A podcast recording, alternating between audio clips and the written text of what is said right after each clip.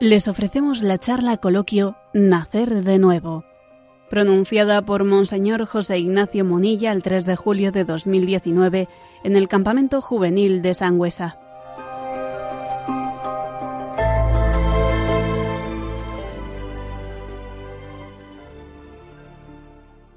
¿Sabéis cómo se me ha ocurrido a mí titular la charla?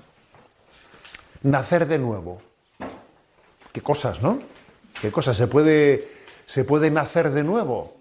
Yo ya he nacido, ¿no? Pero ¿se puede volver a nacer? Pues fíjate, nos vamos al Evangelio de San Juan y en el capítulo tercero allí descubrimos que hubo un hombre que se llamaba Nicodemo, Nicodemo, que él estaba como con esa preocupación, con ese deseo, ¿no? De decir, yo podría volver a nacer de nuevo. Se puede volver a empezar. En la vida en la vida hay muchas veces que dicen, ay, qué pena, ¿no? Que esto lo hice así de mal. Cuánto dolor tengo de que esto, de, aquello que pasó. ¿Podríamos volver a nacer de nuevo? Ese es un deseo del hombre, ¿no? Se puede volver a nacer de nuevo. Entonces, fijaros lo que dice. Había un fariseo llamado Nicodemo, jefe judío. Este fue a ver a Jesús de noche. ¿Por qué fue a verle a Jesús de noche? Fíjate, para que no le vieran nadie, porque él tenía un poco de vergüenza de que, no me vean con Jesús, porque si te ven con Jesús te critican y te dicen, ¿qué? ¿Ha sido? ¿Eh? Entonces él, por, la noche, por la noche se fue a ver a Jesús. De manera que hay, en, el, idioma español se ha hecho una especie de, como una, un dicho, un refrán, ¿eh? que dice, este parece un Nicodemo. ¿Y quién es un, quién es un Nicodemo? Un Nicodemo es el que va por la noche, por detrás, y en vez de ir directamente y de cara y decirte, oye, que venía a verte, un Nicodemo es uno que viene que, parece que para que nadie le vea por la noche, viene escondiéndose, se dice, este es un Nicodemo. ¿eh? Bueno, pues eso, dice, fue de noche a verle a Jesús. Y le dijo, Rabí, sabemos que has venido de parte de Dios. O sea, que era un hombre que, sabía que Jesús era, era el profeta de Dios. Sabemos que has venido de parte de Dios como maestro, porque nadie puede hacer los signos que haces tú si Dios no está con él. Esos milagros que has hecho, tú tienes que ser un enviado de Dios, si no, ¿cómo has hecho esos milagros, no? Bueno, Jesús le contestó, en verdad, en verdad te digo, el, el que no nazca de nuevo no puede ver el reino de Dios. Y Nicodemo le pregunta, pero ¿cómo puede nacer un hombre, un hombre de nuevo siendo viejo? ¿Cómo puedo volver yo a nacer de nuevo? Y Jesús le contesta, en verdad te digo, el que no nazca del agua y del espíritu no puede entrar en el reino de Dios. Lo que nace de la carne es carne, lo que nace del espíritu es espíritu. Bueno, vamos a intentar hablar de esto, ¿no? Porque resulta que, o sea, le está, Jesús le está diciendo a Nicodemo que hay que volver a nacer de nuevo, pero ¿se puede volver a nacer de nuevo? ¿Cómo puedo entrar yo eh, en el seno de mi madre y volver a nacer de nuevo? Bueno, eh, permitidme ¿no? una, una pequeña reflexión. A veces el hombre ha soñado con la máquina del tiempo. ¿Habéis visto alguna película con la máquina del tiempo? Yo creo que sí, ¿no? Películas de esas en las que uno de repente se mete no sé qué y entonces resulta que sale mil años después o mil años antes, ¿no? ¿Te imaginas que existiese una máquina del tiempo y que diga, y que te retraiga a lo que pasó el año pasado con la bronca que tuviste con la ma? Y que dije, a ver, échame la máquina del tiempo para atrás, échame la máquina del tiempo. Voy a llegar a ese momento, a ver si cambio, a ver si cambio aquello, ¿eh? ¿Te imaginas? Allí la picié. Allí la picié. A ver, échame la máquina al tiempo más, más, más, más, más, más, para, para, ahí, ahí, ¿no? ¿Te imaginas? Entonces dice, a ver, voy a intentar cambiar. ¿Te imaginas eso? Pero eso no existe, claro. Eso no existe, porque el tiempo, el tiempo sigue adelante y el tiempo no se puede parar. A veces el hombre ha soñado con eso, ¿eh? con una máquina del tiempo que diga, voy a llevar atrás, ahí la picié, a ver si, ¿eh? en aquel momento en el que me eché un mal amigo, me equivoqué. Bueno, eso no sirve. Hay muchas personas que también, ¿eh? pues hoy en día sueñan con decir, ay, que yo quería ver que hubiese sido de otra manera, y lo que hacen es lamentarse y lamentarse y lamentarse y lamentarse, pero si las cosas han sido como han sido y, se machacan y se machacan y se machacan ¿eh? y, no se quitan ese sufrimiento de encima. Hay muchas personas que en su vida están pim, pam, y pim, pam, y pim, pam, lo que hice, lo que hice, lo que hice, no quería haberlo hecho, pero lo he hecho y no me lo quito de encima, no me lo quito de encima, ¿no? Bueno, hay otros, ¿sabes? Hay otros que, ¿sabes lo que dicen? Bueno, pues como el tiempo no se puede parar, como el tiempo se puede parar, puede haber otra vida. En la siguiente vida ya cambiaré. ¿no? Son los que creen la reencarnación. Los que creen en que después de esta vida, pues mira, ya me reencarnaré en otro y así, pues lo que en esta vida he hecho, pues en la siguiente vida, eh, pues, pues, ya intentaré hacerlo mejor. Eh, cuidado, que la vida pasada metí, metí la pata en esto. En la siguiente vida, pues ya voy a aprender de la vida anterior y tal. Pero eso es una pamema, porque vida hay una. Eso de pensar en la reencarnación en la segunda vida, en la tercera vida, es una pamema. ¿Eh? Pues no, pues porque tenemos una vida y, después de esta vida nos, ponemos, nos pondremos delante, delante de Jesús. ¿no? Hay otros, por último, otros que lo que hacen es, al ver ese sufrimiento que tienen de que el pasado de su vida no les ha gustado, no les ha gustado, pero que como ven que no pueden cambiarlo y como ven que lo de la reencarnación es una pamemada, ¿qué es lo que hacen? Intentar hacer como si no les importase. ¿Qué pasó aquello? Pues no me importa. ¿eh? ¿Qué pasa? Pues si que hice algo malo, no pasa nada. ¿eh? Intentan, intentan sencillamente que le quite, o sea, quitarle importancia y sacar pecho, ¿no? Y, decir que no existe el pecado, que no existe, eh, que todo lo que yo he hecho ha estado bien hecho y no me arrepiento de nada. Hay mucha gente, ¿habéis escuchado alguna vez esta, expresión? Yo no me arrepiento de nada. Yo lo he escuchado muchas veces y es una mentira como un camión.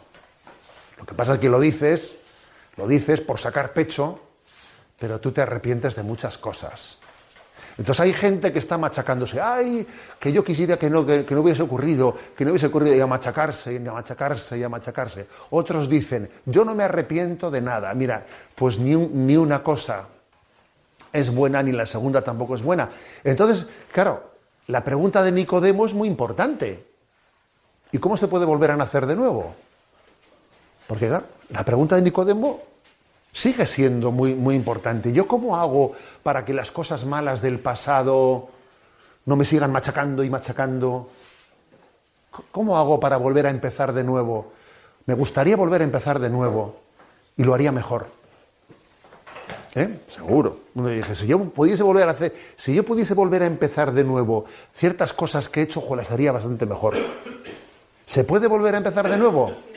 Y Jesús dice, sí, yo te voy a decir cómo puedes volver a empezar de nuevo. Hay una manera de entrar de nuevo en el seno de Dios y volver a nacer. Es verdad que nuestra carne, nuestra carne, carne es y no, va, y, no hay máquina del tiempo. ¿eh? Eso de la máquina del tiempo es de las películas. Pero el espíritu sí nace de nuevo porque, cuando, porque Dios nos, nos, nos vuelve a dar a luz en Jesús. O sea, cuando, cuando somos redimidos por Jesús, cuando Jesús perdona nuestros pecados, es como si Él nos volviese a dar a luz, como si fuese un nuevo parto. De hecho, no sé si sabéis que el sacramento de la confesión, uno de los nombres que tiene, ¿sabéis cuál es? El segundo bautismo. Así se le llamaba al sacramento de la confesión, al sacramento del perdón de los pecados. En la primera iglesia se le llamaba el segundo bautismo o la tabla de salvación. ¿Y por qué digo que es muy importante el nombre? Porque decir segundo bautismo es remarcar, volver a nacer de nuevo, que Jesús te, te, da la gracia de decir, cuando bautizaste naciste a una vida nueva, ¿no? Y cuando recibes el perdón, el perdón es volver a nacer de nuevo. Con lo cual, tenemos que darle muchas, muchas gracias a Jesús porque Él nos ha dado un medio, un sacramento, un lugar, un lugar de encuentro con nosotros para ayudarnos a nacer de nuevo. Y ese lugar se llama el sacramento del perdón. Se llama el sacramento de la reconciliación, el sacramento de la penitencia, el sacramento de la confesión, que solemos darle muchos nombres así distintos, pero es lo mismo, es como si Jesús te vuelve a nacer de nuevo. El sacramento del perdón es como las entrañas del corazón de Jesús. Aquí decíamos que se había colocado el, ¿eh? que se había colocado el sagrario en el campamento de este año, me, ha hecho mucha gracia, ¿no? Se ha colocado ¿eh? encima de esta, de esta estufa, de este lugar en el que Jesús da, da calor al mundo, ¿no? Bueno, pues es como si es como si Jesús tuviese aquí sus entrañas, el útero materno, donde las madres nos, nos engendran.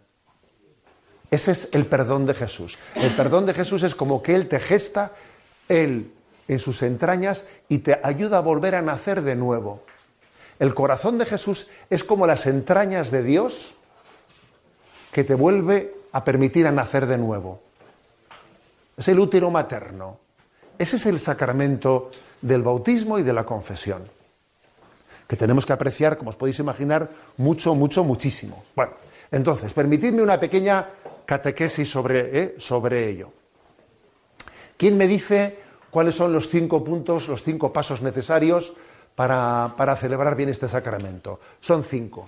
¿Quién se lo sabe, los cinco? A ver, a ver, ¿para qué saber eso? Ven para acá, señorita. A ver. No, no, no, no, no, no te lo sabes, o, o no quieres salir. A ver, desde tu sitio, venga. Ahora sí se lo sabe de repente, desde su sitio se lo sabe. A ver, primero, a ver cómo es. Examen, a ver, repito yo porque está la voz muy cascada. Examen de conciencia, dolor de los pecados. Tercero, propósito de la enmienda. Confesar los pecados al confesor y cumplir la penitencia. Esos cinco puntos ¿eh? son los cinco pasos necesarios para celebrar bien el sacramento. Lo repito yo porque tiene la voz un poquito... ¿eh? A ver, dice, examen de conciencia. Segundo, dolor de los pecados. Tercero, propósito de la enmienda. Cuarto, confesar los pecados al sacerdote. Y quinto, cumplir la penitencia. ¿Nos atrevemos a repetirlos entre todos? A ver quién me ayuda. Primero, examen de conciencia, dolor de los pecados, propósito de enmienda, confesar los pecados al sacerdote y cumplir la penitencia. A ver si somos capaces en el campamento de aprender todos bien y entenderlo con profundidad. A ver, el primero de los puntos, ¿eh? El de examen de conciencia. Examen de conciencia, nosotros a la palabra examen le tenemos un poquito de paquete para mañana examen. ¿eh? ¿Y qué entra para el examen? A ver, la palabra examen, escuchada por ¿eh? alumnos como vosotros, es una palabra un poco engañosa.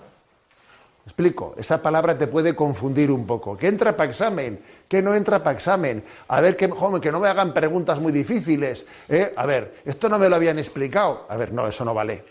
¿Cuánto tiempo tengo que no, no he tenido tiempo de terminar? No, quitaros eso de la cabeza, ¿vale? ¿Qué se entiende por examen de conciencia? Examen de conciencia se pone, quiere decir que nuestra conciencia, nuestra conciencia, oye, ¿quién me dice qué es la conciencia? Porque eso es un poco, ¿eh? ¿Qué es la conciencia? Eso es un poco difícil, ¿eh? no voy a ¿eh? pediros no más de lo que. Pero fíjate, la conciencia es. A ver. Eh, como una voz que tienes dentro que te dice lo como una voz que tienes dentro que te dice lo que es bueno lo que es malo. A ver, ¿tú quieres decir algo más? Sí. sí. ¿Es eso? Eso, muy bien. Ese lo confirma. Dice que es eso, como una voz que tienes dentro que te dice lo que es bueno lo que es malo.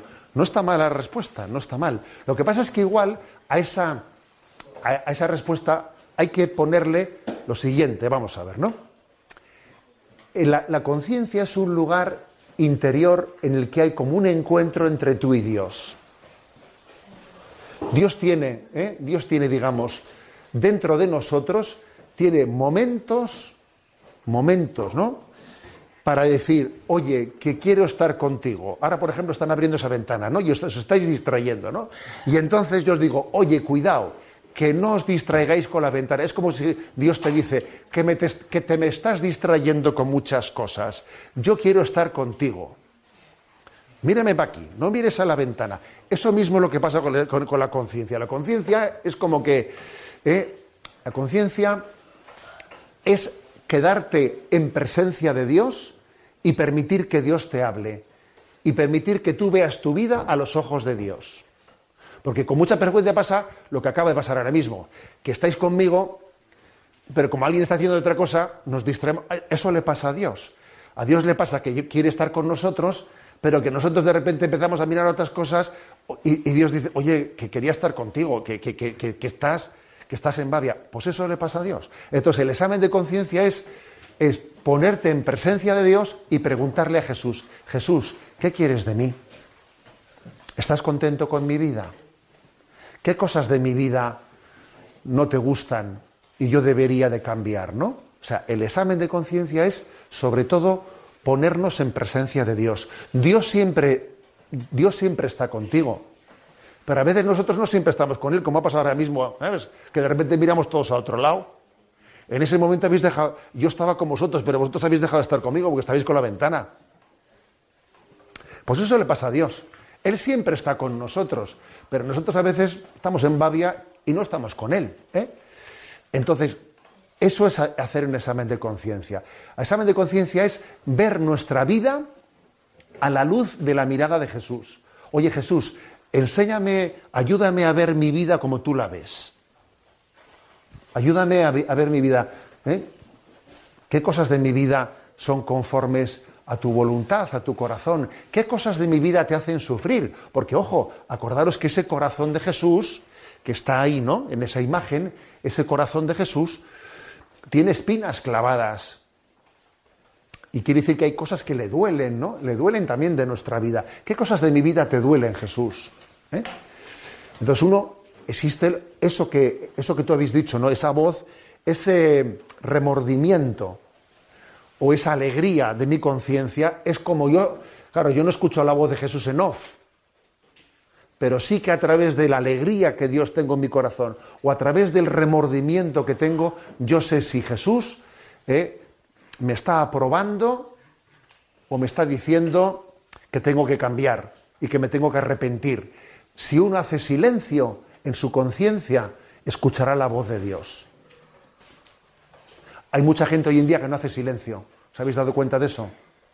Hay mucha gente que va siempre con los cascos puestos a todos los lados. A veces incluso, ¿no? Que la cama nos metemos en la cama, ¿eh?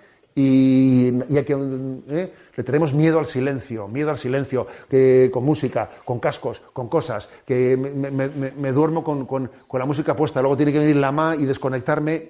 Eso no es bueno. Tenemos que saber hacer silencio para que en el silencio también dejemos que Dios no, ¿eh? pues nos hable y que escuchemos la voz de Dios. Por eso el examen de conciencia es aprender en el silencio de nuestro corazón a, recibir de Dios, pues eso, ¿no? Su, su aprobación, que cuando Dios aprueba nuestra vida, ¿sabéis qué solemos sentir dentro de nosotros? Solemos sentir paz y alegría uno siente paz y alegría. Y cuando, cuando Jesús ¿no? le duele cosas que hemos hecho, le duelen, ¿qué solemos sentir? Remordimiento. Solemos sentir pena y remordimiento, sabiendo y diciendo, esto la, he piciado. Yo sé que esto a Jesús no le ha gustado. Bueno, saber escuchar eso. Porque hay mucha gente que suele, suele decir eso que os he dicho antes. Una frase que se suele decir, yo no me arrepiento de nada. ¿Os acordáis que os he dicho esa frase antes?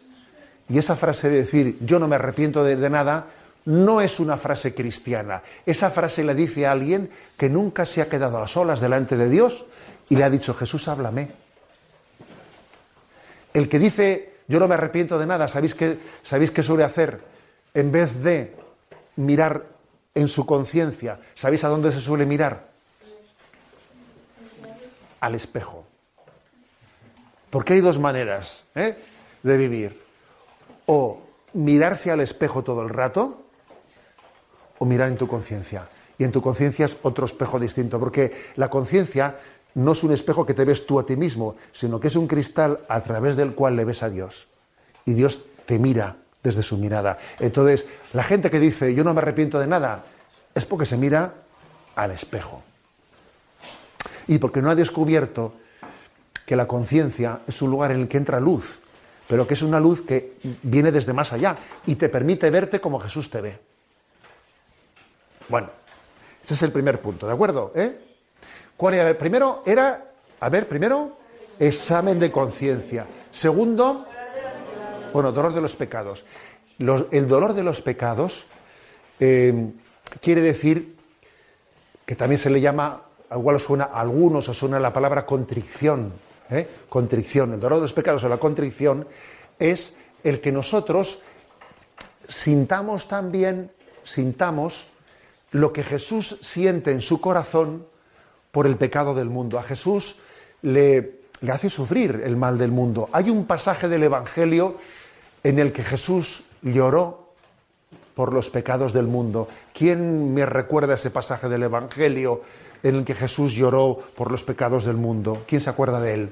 ¿Cómo era eso? A ver, eh, creo, eh, no, o sea, creo que era en, en, una plaza, en un mercado o algo así, eh, y ves que, que ellos fueron, creo que iban hacia un sitio a predicar o algo así, no sé dónde iban pero creo que era en, como en una plaza. En una plaza. A ver, tú, ¿le ayudas tú un poco? ¿Cómo es eso? A ver. Que estaba en un templo y habían hecho un mercadillo en el templo. Y el templo es un lugar para adorar a Dios, no para el mercadillo. Bueno, ese es otro pasaje, pero bueno, ¿tú te acuerdas de otro, de otro sitio? No, a ver, mirad. Yo, yo estaba pensando, a ver, tú, el huerto de los olivos, está bien, está bien, pero yo me estoy yo estaba pensando en otro sitio en otro sitio, ¿eh? Si un día vais a Jerusalén, que seguro que un día iréis a Jerusalén, ¿eh? Eso es un viaje que de los cristianos ahora sois pequeños, pero si Dios quiere, ¿eh? Tú ya has ido, qué chollo, tú. Muy bien. Bueno, pues entonces, a ver, ojalá vayamos todos a Jerusalén. Si un día vais a Jerusalén, veréis una capilla, una capilla que tiene forma de lágrima y que se llama Dominus Flevit. El Jesús lloró. Y esa capilla está en el Monte de los Olivos, enfrente de Jerusalén. Porque recuerda el pasaje del Evangelio que dice que bajando Jesús del Monte de los Olivos, vio la ciudad de Jerusalén y entonces dijo, Jerusalén, Jerusalén, que apedreas a los profetas, que rechazas a los que te a los que Dios te ha enviado. ¿Cuántas veces he intentado reuniros como la gallina intenta reunir a sus polluelos debajo de las alas, pero no habéis querido. Y Jesús lloró. Jesús lloró. Por eso esa capilla se llama Dominus Flevit, Jesús lloró. Y es una capilla pequeñita que está delante de Jerusalén, la Jerusalén que Jesús vio cuando lloró. Y debajo del sagrario, debajo del sagrario, así como eh, está, pues aquí esta imagen está puesta allí, la imagen de una gallina intentando poner a todos los polluelos debajo de las alas. O sea, Jesús lloró, sabemos que Jesús lloró en el Evangelio dos o tres veces. Una, cuando murió su amigo Lázaro, porque su amigo Lázaro le quería mucho y había muerto. Pero fíjate, quizás el momento en el que Jesús lloró con más fuerza es este que os he dicho, porque Jesús lloró por ver cómo el mundo por ver cómo el mundo se aparta de Dios, por ver cómo el mundo no acoge el amor de Dios, como el amor de Dios no es acogido, no es amado, es despreciado. Y nuestros pecados son, esos son, ¿qué es un pecado? Un pecado es despreciar el amor de Dios. ¿En qué consiste el pecado? En despreciar el amor de Dios, en no hacerle aprecio, en decir, paso de ti, que yo voy a lo mío. O sea, ese es el pecado. Entonces Jesús lloró. Entonces el acto de contrición, hemos dicho, segundo punto, acto de contrición, dolor, perdón, dolor de los pecados, es sentir el mismo sufrimiento de Jesús. Yo quiero también, yo quiero también participar del sufrimiento de Jesús. Si a Jesús le duele el, pecado de mi vida, yo también quiero sentir el dolor de Jesús. A mí me duele porque sé que a Jesús le duele. Y a Jesús le duele porque es mi mal. Porque a Jesús le duele porque eso no es un bien para mí. ¿eh? ¿Por qué a una madre le duele que su hijo no estudie? Porque es un mal para el hijo, porque la madre quiere el bien del hijo y entonces la madre sufre porque ella quiere el bien del hijo, quiere su bien. ¿Por qué a Jesús le duelen nuestros pecados? Pues porque son un mal para nosotros y a Jesús le duele lo que es un mal para nosotros. ¿eh? A Jesús le ofende, a Jesús le ofende lo que es nuestro mal. A la Ita y a la ¿qué es, lo que le, qué, qué es lo que le ponen tristes? Lo que es malo para ti. Pues a Jesús igual. ¿Qué es lo que le ofende al corazón de Jesús? Lo que es un daño para ti. Algunos se piensan que a Dios le ofende como si Dios fuese una especie de caprichoso. No, no, a Dios le ofende lo que es malo para ti. Y lo lógico es que yo también sufra, no sufra de haberle hecho sufrir a Jesús. Mm, tengo el sufrimiento de haber hecho sufrir a Jesús. Luego, el dolor de los pecados no es decir, me cachis, me, lo he hecho mal, qué rabia me da por no haberle hecho, hecho bien. No, eso no es el dolor de los pecados. Eso, en el fondo, es pues un poco de amor propio, ¿no? Querer quedar bien. Yo quiero ser un chico que no cometa errores. No, eso no es dolor de los pecados. Dolor de los pecados no es ¿eh? querer tener una imagen de no haberme manchado nunca. Dolor de los pecados es tener conciencia de que yo a Jesús, con todo lo que quiere, le hago sufrir. Y yo quiero darle alegrías al corazón de Jesús. Le quiero dar alegrías. No le quiero hacer sufrir a Jesús. Porque Jesús solo quiere mi bien. ¿De acuerdo? ¿Eh? Hemos dicho primero, examen de conciencia. Segundo, dolor de los pecados. Tercero, propósito de enmienda. A ver, de la palabra enmienda, ¿eh? enmienda es un poquito complicada, ¿no? A ver, ¿quién me dice a mí qué significa la palabra enmienda? A ver, la palabra enmienda, no sé si la utilizamos mucho. A ver. Corrección. ¿sí? A ver, ¿a alguien más se le ocurre enmienda? La palabra enmienda, eh, enmienda, igual os suena eso, los políticos suelen decir, ¿no? Eh, Allí en el Congreso, dicen una enmienda a la totalidad. Y nos, eh, suena un poco esas cosas de que eh, enmendar algo, enmendar algo es decir, a ver cómo se rectifica. Explico. ¿eh? Entonces, la palabra enmienda es rectificar. O sea, sí, eh, no se trata únicamente de que nos duela ¿eh? y que participemos del dolor del corazón de Jesús. Es que Jesús, es que Jesús quiere que tengamos el firme, la firme decisión, el firme propósito de decir, esto vamos a cambiarlo. Yo sé que yo solo no seré capaz ¿eh? de cambiar mi vida, pero yo sé que con la ayuda de Jesús vamos a cambiarla. ¿Eh? Ojo, ¿eh? Esto que he dicho es muy importante, porque si uno se piensa que el propósito de enmiendas, yo voy a poder, ¿eh? como un machote, yo solo voy a ser capaz de cambiar la vida, ¿te vas a pegar un tortazo?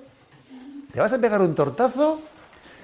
Que, que te vas a enterar, porque el que se piensa que el propósito de enmienda es que yo voy a ser capaz de ser un tío, te vas a pegar un tortazo. Es decir, Acordaros de Pedro, ¿no? Que Pedro le dijo a Jesús, aunque todos te nieguen, yo no te negaré. Yo, yo, yo, yo, yo, yo, yo. ¿eh? Y se pegó, vamos, un tortazo bien pegado.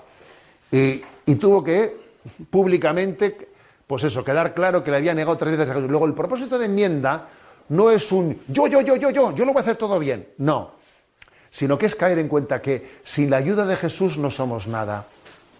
Pero si nos agarramos fuerte de la mano de Jesús, Él nos dará su gracia para hacer las cosas. El propósito de enmienda es decir, si, o sea, si yo camino junto a Jesús, ¿eh? si yo camino junto a Jesús, seguro que Él me ayudará a llegar a buen puerto. Luego, el propósito de enmienda en esto consiste.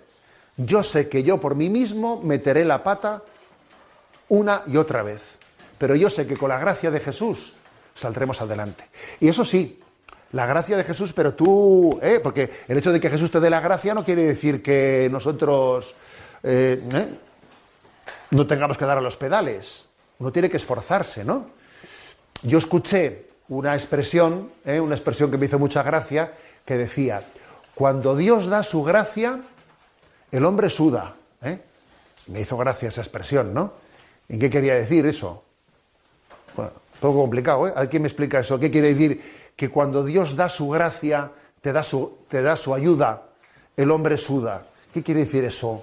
Pues qué expresión tan rara es esa, ¿no? A ver, tú. Porque es testarudo y no quiere la ayuda. No va la cosa por ahí. A ver, cuando Dios, repito la expresión, ¿eh? Cuando Dios te da su gracia, o sea, cuando Dios te da su ayuda, el hombre suda. O sea que si con la ayuda de Jesús no puedes, tú también tienes que poner. Tienes que poner de tu parte. ¿Tú? Eh, porque es tu padre, es como complicado. ¿Es como? Complicado. cuando Dios te da su ayuda, eh, puedes hacer más cosas. Y como haces muchas cosas, te cansas y Te casas y sudas. Bueno, pues no está mal la explicación. A ver, ¿qué quiere decir la cosa? Quiere decir, cuando Dios te da su gracia, no pienses que es, bueno, como Dios te da su gracia, tú no tienes que hacer nada, te tumbas en, en la tumbona, ¿eh? porque como Dios te ha dado su gracia, no, eso no es así. Cuando Dios te da su gracia, te da su gracia, te da su fuerza para que tú luches, para que tú luches y pongas todo, ¿eh? todo por tu parte y entonces cambie la vida. O sea, que no es decir, si Dios hace, si Dios me da su gracia, yo no tengo nada que hacer. No, todo lo contrario. Cuando Dios más te ayuda, tú tienes que poner más. O sea, Dios te da la capacidad de que luches más. Dios te da la capacidad eh, de que seas más fiel. Cuando Dios, da su, cuando Dios da su gracia, el hombre suda, quiere decir que hay que colaborar con Dios, hay que colaborar con Dios, eh, hay que responderle, ¿no? A Dios, a todas las gracias que Él da. Entonces, por eso, uno dice, propósito de enmienda. Pues a veces uno dice, tengo que poner propósito de enmienda. Y para que no vuelva a ocurrir esto, tengo que, igual cortar por lo sano con una mala amistad.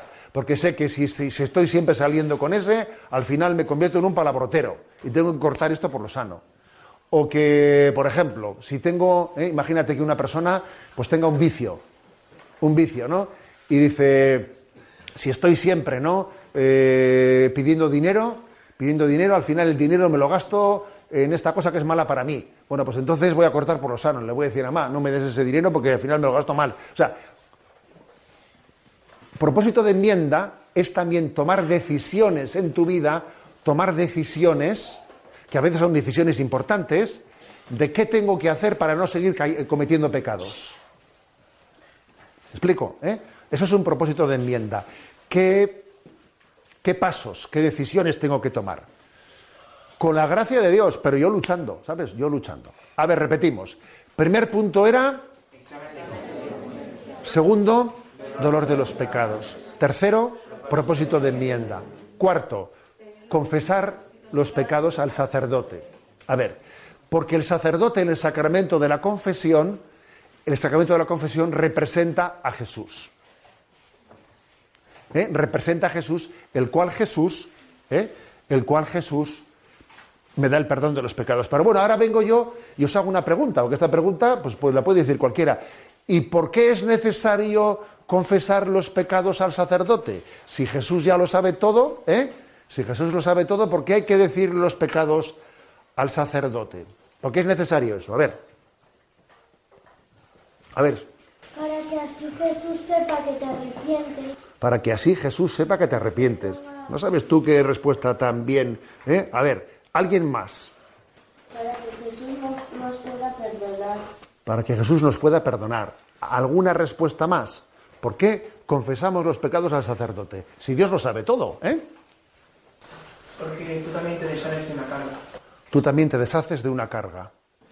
A ver, bueno, habéis dicho cosas interesantes. Y fijaros una cosa, Jesús dice a sus apóstoles, a quienes les perdonéis los pecados, les quedan perdonados.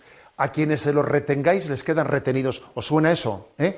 Esa es una frase que Jesús dijo cuando después de resucitado se apareció a sus apóstoles en el cenáculo, les dijo, recibid el Espíritu Santo y sopló sobre ellos el aliento del Espíritu y les dijo, a quienes les perdonéis los pecados, les quedan perdonados, a quienes solo retengáis, se les quedan retenidos. Es decir, que les dio a los apóstoles el cometido de discernir cuándo hay arrepentimiento para perdonar los pecados y cuándo no hay arrepentimiento para perdonar los pecados. Luego un sacerdote, en nombre de Jesús, escucha los pecados y ve si esa persona tiene arrepentimiento o no tiene arrepentimiento.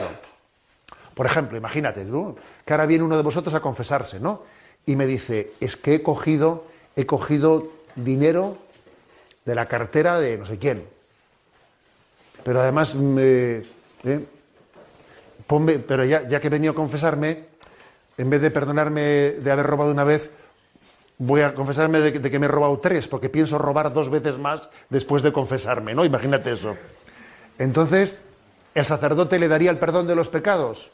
No, no le daría el perdón de los pecados porque diría, este no tiene arrepentimiento. ¿Cómo le voy a dar el perdón de los pecados si no tiene arrepentimiento?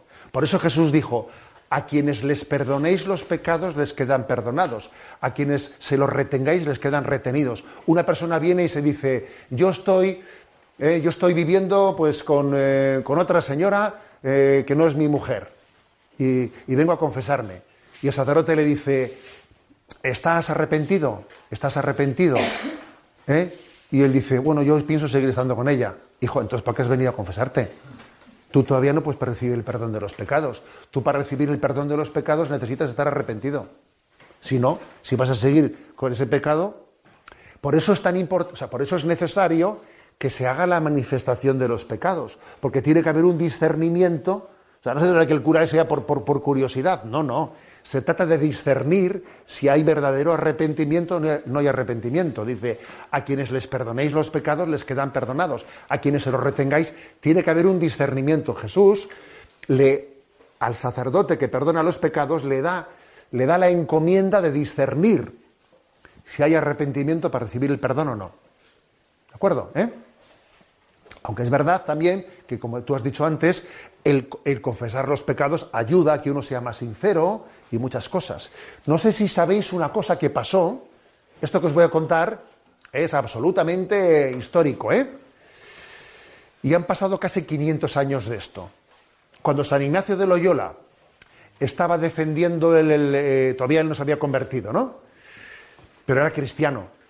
Tenía muchos pecados, ¿eh? pero era cristiano. Y estaba defendiendo el, castillo de Pamplona, el castillo de Pamplona, y venían un montón de enemigos, ¿no? Enemigos a atacarle. Y, eran muchos más los que venían, que los que estaban defendiendo el castillo eran cuatro y el del tambor, ¿no? Y entonces, ellos vieron todos los enemigos y dijeron, madre mía, aquí en esta batalla tenemos muchas probabilidades de morir. Y entonces nos confesamos antes de que empiece la batalla, ¿no? Pero no había cura. No había cura. Y entonces San Ignacio de Loyola hizo una cosa, él sabía que tenía muchos pecados, que podía morir en la batalla, de hecho le pegó una bala al cañón, ¿no? En el pie, que podía darle la bala en otro lado. Y entonces él, ¿sabéis lo que hizo? Como no había cura, a un soldado, a un soldado le dijo, ¿me escuchas en confesión? Que aunque tú no me puedas dar la absolución porque no eres cura, por lo menos yo, al decirte a ti mis pecados, yo manifiesto ante Dios humildemente mi deseo de, de arrepentimiento, y si un día salgo de esta batalla con vida, pues ya me confesaré ante, un cura. E hizo eso. Le cogió a un soldado, ¿sabes? A un soldado y le pidió que le escuchase en confesión. O imagínate el soldado, oye, que yo soy cura, ya lo sé, pero ahora mismo tengo un cura, escúchame mis pecados. eso fue, y eso fue una, pues una, un gesto de gran humildad. Y a Dios la humildad le conmueve el corazón. Ese es un gesto de gran humildad de San Ignacio, ¿sabes? Un, gesto de un corazón absolutamente, bueno, pues, pues, pues, pues consciente, ¿no? Consciente de que necesita el perdón de Dios. Repetimos, primer punto, examen de conciencia. Segundo, dolor de los pecados. Tercero, propósito de enmienda. Cuarto, confesar al sacerdote. Y quinto, cumplir la penitencia. A ver, eh, la penitencia la penitencia que el sacerdote nos pone, que puede ser unas oraciones o que puede ser unas obras buenas, lo que quiere la penitencia es, eh, Dios te ha perdonado, pero esa penitencia lo que quiere es sanar las heridas, sanar las heridas que el pecado ha dejado en nosotros. El pecado, aparte de una ofensa en el corazón de Dios, también te deja a ti unas heridas te deja unas heridas. Y entonces tenemos que intentar, ¿eh? además de pedir a Dios perdón, pedir a Dios la sanación de mis heridas. Y entonces el sacerdote te dice, reza esto, haz esta obra buena, haz esto, como una manera de ir sanando tus heridas. Yo me tengo que comprometer no solo con, ¿eh? con pedirle perdón a Dios, sino intentar reparar, sanar las heridas que el, pecado ha dejado en nosotros. Y tengo que tener un compromiso de sanación. Hay muchas personas también, que os voy a decir una cosa, que rezan, rezan para que se sanen las heridas de los que se confiesan que igual no tienen mucha conciencia de eso y se toman un poco a chirigota lo de la penitencia, y sin embargo hay otras personas, sobre todo almas contemplativas, que rezan y ofrecen su vida por la sanación eh, de, tantas heridas, ¿no? que si no son purificadas en esta vida, necesitan una purificación después de esta vida, en el purgatorio, porque el purgatorio el purgatorio es el estado de aquellos que aunque sus culpas han sido perdonadas por Dios, sin embargo tienen, tienen la necesidad de, de toda... La, culpa de Dios está perdonada, ¿eh?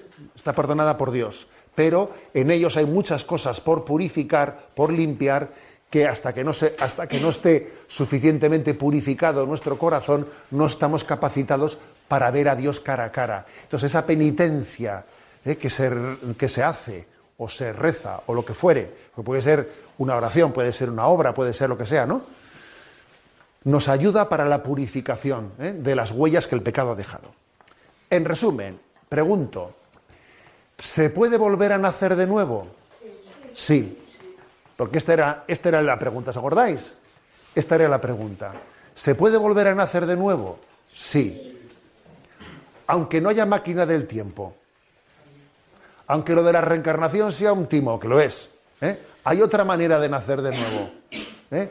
Y la manera de nacer de nuevo es, es, el segundo bautismo, es el segundo nacimiento, nacer del corazón de Jesús. ¿eh? En el perdón de que Jesús te dice, para mí, para mí, cuando Jesús te, te perdona, tu vida comienza de nuevo. Eso es una alegría, es una paz bestial, ¿no? Que Dios nos, nos da en nuestro corazón. Gloria al Padre, al Hijo y al Espíritu Santo, como era en el principio, ahora y siempre, por los siglos de los siglos. Amén.